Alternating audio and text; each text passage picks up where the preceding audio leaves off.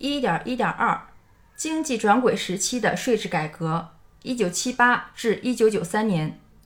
自一九七八年底至一九八二年期间，中共十一届三中全会明确地提出了改革经济体制的任务。中国共产党第十二次全国代表大会进一步提出，要抓紧制定改革的总体方案和实施步骤。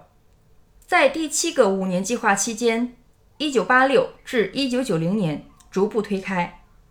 这些重要的会议及其所做的一系列重大决策，对这一期间中国的经济体制改革和税制改革具有极为重要的指导作用。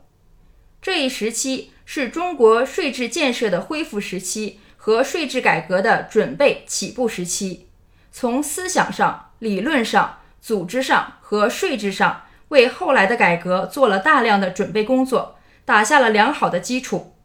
在此期间，中国的税制改革取得了改革开放以后的第一次全面重大突破。财税部门自1978年底、1979年初就开始研究税制改革问题，提出了包括开征国营企业所得税和个人所得税等内容的初步设想与实施步骤，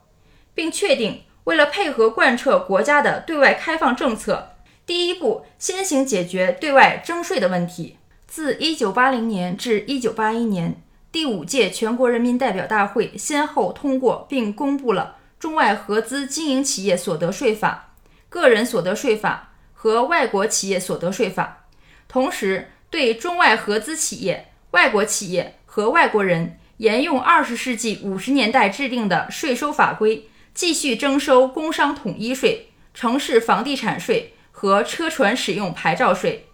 这样就初步形成了一套大体适用的涉外税收制度，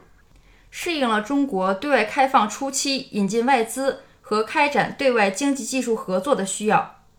在建立涉外税制的同时，财税部门就改革税制和国营企业利润分配制度做了大量的调研工作。并在部分地区进行了试点，在此基础上，财政部于1981年向国务院报送了关于税制改革的设想，并很快获得批准。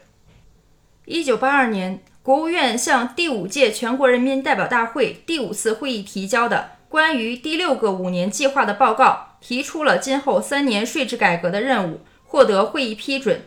同年，国务院批准开征了烧油特别税。发布了牲畜交易税暂行条例。二十世纪八十年代中期，中国的社会主义经济理论与实践的发展有了重大突破，从而为这一时期的税制改革提供了强大的理论武器和法律政策依据。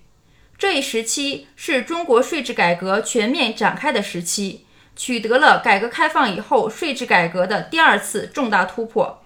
作为企业改革和城市改革的一项重大措施。一九八三年，国务院决定在全国试行国营企业利改税，即将新中国成立以后实行了三十多年的国营企业向政府上缴利润的制度，改为缴纳企业所得税的制度，并取得了初步的成功。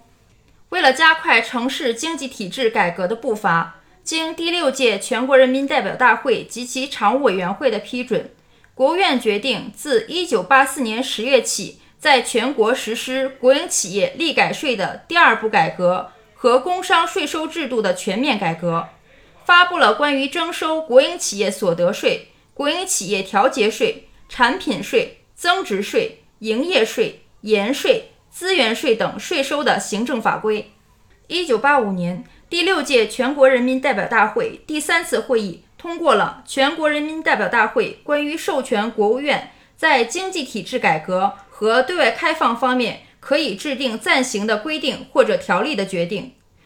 此后，国务院据此陆续发布了关于征收集体企业所得税、私营企业所得税、城乡个体工商业户所得税、个人收入调节税、国营企业奖金税。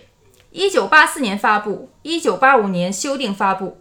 集体企业奖金税、事业单位奖金税、国营企业工资调节税。房产税、城镇土地使用税、耕地占用税、车船使用税、印花税、城市维护建设税、固定资产投资方向调节税、其前身为1983年开征的建筑税、沿袭税等税收的行政法规，并决定开征特别消费税。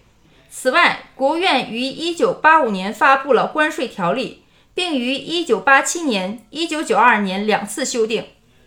1991年，第七届全国人民代表大会第四次会议将中外合资企业所得税与外国企业所得税合并为外商投资企业和外国企业所得税。至此，中国的税制设有三十七种税收，即产品税、增值税、盐税。特别消费税、烧油特别税、营业税、工商统一税、关税、国营企业所得税、国营企业调节税、集体企业所得税、私营企业所得税、外商投资企业和外国企业所得税、个人所得税、城乡个体工商业户所得税、个人收入调节税、国营企业奖金税、集体企业奖金税、事业单位奖金税。国营企业工资调节税、房产税、城市房地产税、城镇土地使用税、耕地占用税、契税、资源税、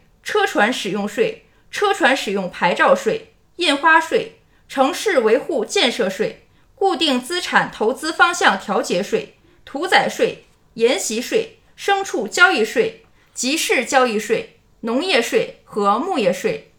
此外，船舶吨税自1986年起转为预算外收入项目。自1978年至1993年，随着经济的发展和改革的深入，中国对税制改革进行了全面的探索。改革逐步深入，取得了很大的进展，初步建成了一套内外有别、城乡不同，以货物和劳务税、所得税为主体，财产税和其他税收相配合的新的税制体制。大体适应了中国经济体制改革起步阶段的经济状况，税收的职能作用得以全面加强，税收收入随着经济发展持续稳定增长，宏观调控作用明显增强，对于贯彻国家的经济政策、调节生产分配和消费、促进改革开放起到了积极的促进作用，并为以后税制改革的深入打下了重要的基础。